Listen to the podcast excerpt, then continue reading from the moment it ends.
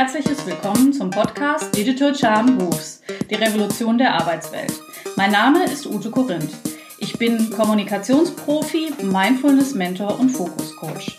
Ich helfe Unternehmen und Einzelpersonen dabei, gelassen und erfolgreich durch die VUCA-Welt zu grooven.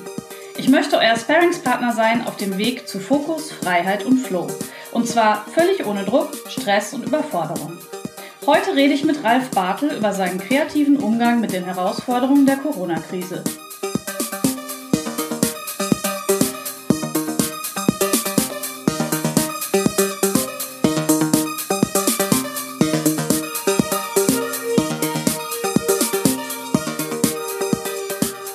Ralf ist Drogenhändler. So zumindest behauptet er immer selbst. In Wirklichkeit betreibt er einen kleinen Weinladen in Dortmund.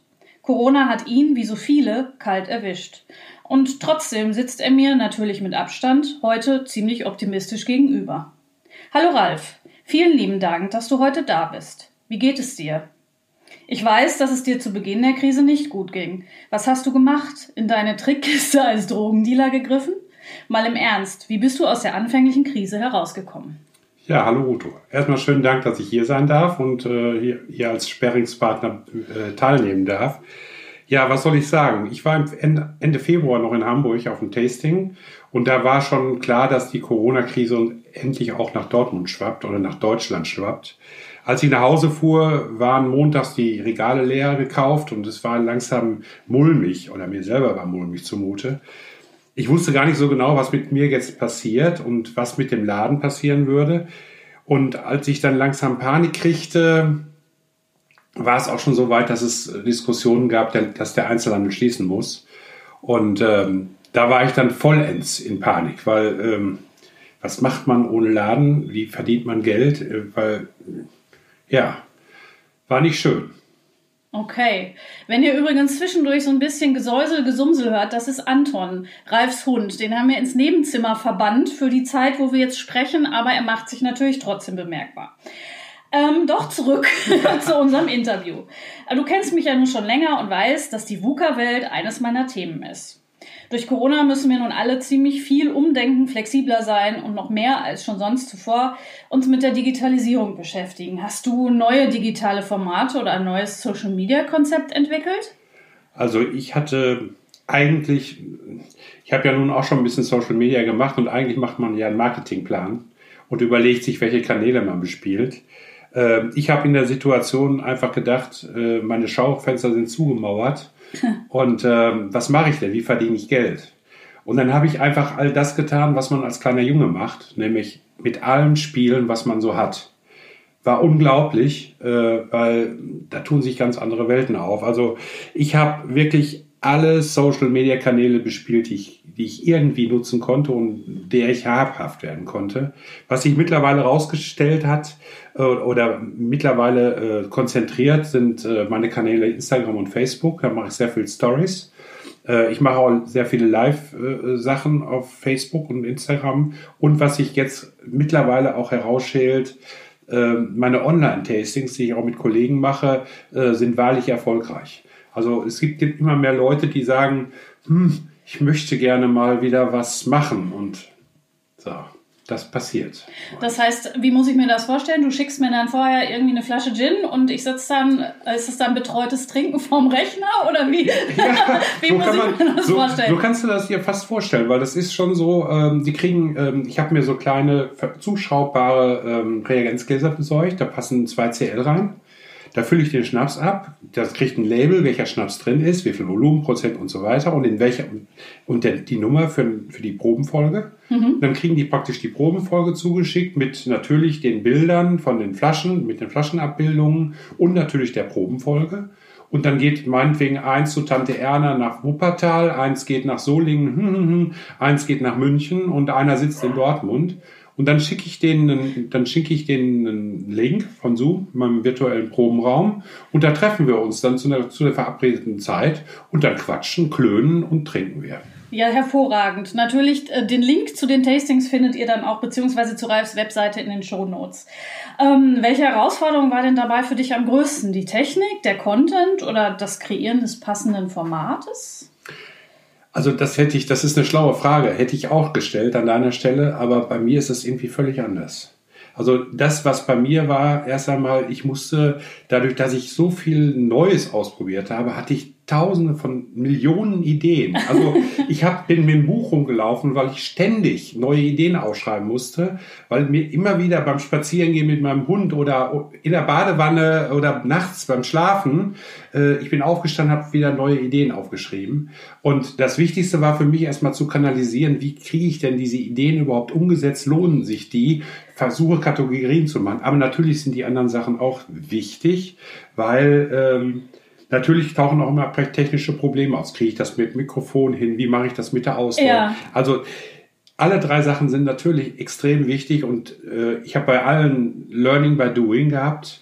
Aber das Wichtigste war das Kanalisieren von Ideen. Ja, aber finde ich sehr spannend, dass du direkt, ähm, ich sag mal so kreativ nach vorne gedacht hast, statt den Kopf in den Sand zu stecken, was ja auch im Moment viele tun ähm, in der Situation. Ähm, was für ein Feedback bekommst du von Menschen auf deine digitalen Angebote, aber auch auf dein geändertes analoges Auslieferungskonzept, zu dem du vielleicht kurz noch was sagen könntest? ja, also man, ich, ich habe natürlich, dadurch, als die Mauern sich vor meinem Schaufenster aufbauten und man mich nicht mehr sehen konnte, habe ich natürlich sofort angefangen, darüber nachzudenken, wie kommen denn meine Kunden, die gerne bei mir kaufen wollen, wie erreiche ich die? Wie erreichen die mich? Ich bin telefonisch zu erreichen sieben Tage in der Woche, von morgens acht bis abends um acht. Das Telefon ist auf mein Handy geschaltet und dann habe ich einen Knopf im Ohr und dann wird beraten. Ähm, ich liefere dreimal am Tag, morgens, mittags und abends. Äh, in Dortmund ab drei Flaschen, hier um den Pudding herum und in, ganz Dortmund ab sechs Flaschen. Und äh, das macht sich ab 30 Euro, äh, ist das für jeden machbar. Ja. Das heißt, ich düse eigentlich ständig rum. Man erkennt mich an meinem Corona-Hut, den ich aufhabe, wenn ich, wenn ich unterwegs bin. Und ähm, das Zweite ist ähm, natürlich äh, diese Online-Tastings, aber diese wirklich die, ähm, wie soll ich sagen, die Sympathie der Kunden. Ähm, die haben mir am Anfang teilweise schon das Tränchen in die Augen gedrückt. Das war sehr rührend. Ja. Ähm, die haben mich so toll unterstützt. Das hat sich jetzt natürlich gegeben. Ja, klar. Mittlerweile ist das ein bisschen normaler geworden, aber äh, immer noch, das Liefern ist wirklich noch der Hauptpunkt. Ja, okay. Ähm, gibt es Kunden, die dich in der Situation vielleicht nochmal speziell unterstützt haben, die an dich gedacht haben und ähm, ja, die im Moment nicht so mit sich beschäftigt waren, dass sie eben nur sich in ihrem eigenen Kreis gedreht haben, sondern gedacht haben, okay, ne, das ist mein Weinhändler, zu dem gehe ich sonst. Wie geht's dem? Der leidet mehr als, als ich. Was kann ich da tun? Gibt es sowas? Ja, also ich, ich will ein Beispiel erzählen äh, aus der Anfangszeit. Ich habe einen Kunden in, in Schwerte, der ist Unternehmensberater und ähm, ja, der hat schon Geld. Der trinkt gerne Wein und das ist auch mittlerweile ein guter Kunde. Wir, wir duzen uns mittlerweile. Der rief mich an, als er gehört hat über, die, über meine Newsletter, dass ich geschlossen habe und hat gesagt, immer du, ich habe gelesen, du hast zu, ich muss was bei dir kaufen. Und dann habe ich gedacht, schenkst dir, bringst dir eine Kiste Wein nach Schwerte. Nix, der hat fast für 1000 Euro bestellt bei mir. Ja. Und als ich dann da ankam, sagt er zu mir, du, wenn was ist, ruf mich an, weil äh, dann bestelle ich noch was, weil Wein wird ja nicht schlecht. Und ähm, bevor es dich nicht mehr gibt, äh, kaufe ich lieber noch einen Schluck Wein. Ja. Und das fand ich so klasse. Und da gibt es in Großen und in Kleinen ganz viele Leute, die da ähnlich reagiert haben. Ja, also ich habe die Erfahrung auch gemacht, dass Corona schon auch Gutes zutage fördert. Ja, Sag ich mal so dieses Zwischenmenschliche, definitiv. Was was irgendwie wieder zusammenwächst oder was anders zusammenwächst. Auf der anderen Seite stellen sich natürlich auch Sachen raus, wo man denkt, nee, mit dem möchte ich gerne nichts mehr zu tun haben. Aber ich habe auch ja viele, viele positive Erfahrungen gemacht und es freut mich sehr, dass du die eben auch gemacht hast. Ähm, was rätst du Menschen, die gerade immer noch im Tief hängen? Welche Skills haben dir geholfen? Welche Denkweisen oder welches Mindset auch? Vielleicht drei Dinge, die dir da am wichtigsten erscheinen? Ja, es gibt tausend, aber drei. Pff kann ich festmachen. Also, okay. ähm, also das allererste, was oder das allerwichtigste, was für mich äh, wichtig war, ist ähm, die Situation als solche zu akzeptieren und auch die ähm, die Situation dazu nutzen zu sagen, das ist jetzt so und ich suche mir keine Ausflüchte, um irgendwie mein altes Leben weiterzumachen. Weil ganz viele Kollegen haben gesagt, ja, wir machen weiter auf, weil wir sind jetzt Getränkemarkt oder Lebensmittelmarkt. Ich ja. habe das gleich gesagt, ich bin kein Lebensmittelmarkt, habe ich mich immer gegen gewehrt. Das Wichtigste für mich war, ich flüchte mich nicht in Ausreden, um das so weiterzumachen wie immer, sondern ich nehme die Situation, wie sie kommt. Das ist das Wichtigste, Ja. finde ich. Das Zweite ist, ähm, da habe ich auch am Anfang ein bisschen auf, mit der Schreckstarre gekämpft, ist einfach die Ruhe bewahren und einfach den Blick nicht von seinem Geschäft, das, was man immer tut, äh, auszurichten, sondern zu sagen, der Kunde will bei mir kaufen. Es gibt ganz viele Kunden, die mich unterstützen möchten, aber die wissen nicht wie. Also suche ich mal von der Kundenseite die Möglichkeiten oder klopfe die ab, wie ich dem als Kunde an meinen Drogendealer rankomme. Okay. So, das war der zweite Punkt. Und das dritte, ähm, und das ist vielleicht auch sehr, sehr wichtig. Also ganz viele Freunde oder Kollegen haben Angst vor Technik. Die haben Angst vor Mikrofonen, die wissen nicht, wie, wie man einen Post macht. Äh, ich kann dazu nur sagen, Leute, keine Panik. Äh, es nimmt euch keiner krumm, wenn mal was schief geht oder irgendwas nicht ganz funktioniert. Ähm, es ist ganz wichtig, einfach alles auszuprobieren, was man in irgendeiner Form äh, meint zu schaffen. Wenn das dann nicht hundertprozentig ist, super. Die Kunden freuen sich, dass man was tut. Und ähm, es kristallisieren sich dann nach und nach Sachen raus, die dann einem auch helfen, ähm, die, mit der Situation umzugehen. Also ganz viel Vertrauen auch und den Blickwinkel auch wechseln.